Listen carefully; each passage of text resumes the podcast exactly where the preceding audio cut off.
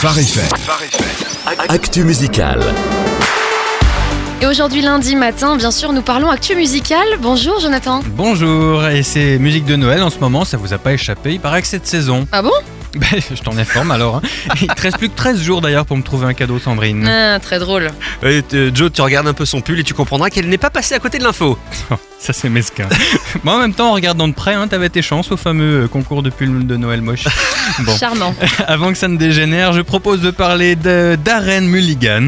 Sa vie vous inspirera peut-être ce matin puisqu'il est passé d'une vie rock'n'roll complètement déjantée à chanter le chant des anges juste avant Noël en passant par une petite rencontre avec Jésus. Oui, et ça a tendance à changer une vie. Euh, C'est qui Darren Mulligan? Alors c'est le leader de We Are Messengers, Ah. une voix vraiment atypique, au service d'une nouvelle version et adaptation de ce classique de Noël, Joy to the World, Joie dans le monde, le roi est né. Oui, parce qu'accessoirement, c'est vrai que c'est quand même ça, hein, le cœur de Noël.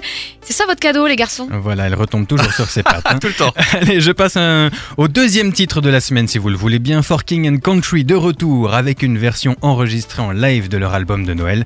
Ça a été enregistré en décembre dernier lors de la dernière date de leur tournée à Phoenix où leur sœur euh, Rebecca St. James les avait d'ailleurs rejoints sur scène. Et donc, tu nous fais apprécier leur version de Little Drummer Boy. Exactement, alors For King and Country, déjà c'est quelque chose musicalement, mais alors en live c'est vraiment exceptionnel. Je vous mets d'ailleurs la vidéo du titre hein, sur la page Facebook de Phare FM, mais vous allez vous régaler avec ça. L'ambiance de Noël qui se fait encore un peu plus présente cette semaine sur Phare FM. Et ce n'est pas pour nous déplaire. Quelques scoops incontournables, Joe, ou euh, scoop de cette Noël Incontournable et scoop, les deux en même temps. Ouais, bah alors pas vraiment d'incontournable Ah. cette semaine. Par contre, je vous parlais du nouveau euh, Nicole Semulen la semaine dernière. J'ai la date de sa sortie. Ah. Ça sera le 12 janvier et ça va s'appeler Like Never Before.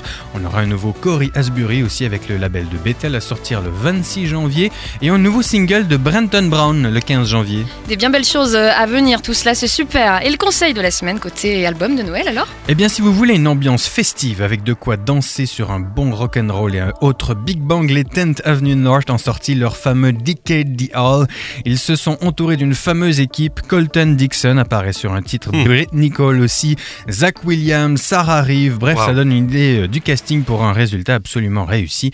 Et si vous voulez un moment un peu indépendant comme ça, un pop rock alternatif, mais pas trop, juste de quoi vous mettre une belle petite ambiance, je vous conseille Oh Christmas Volume 2 de The Eagle and Child. Vous y retrouvez entre autres un duo avec John Foreman de Switchfoot. Ah oui, bah je sens que ça va me plaire, ça.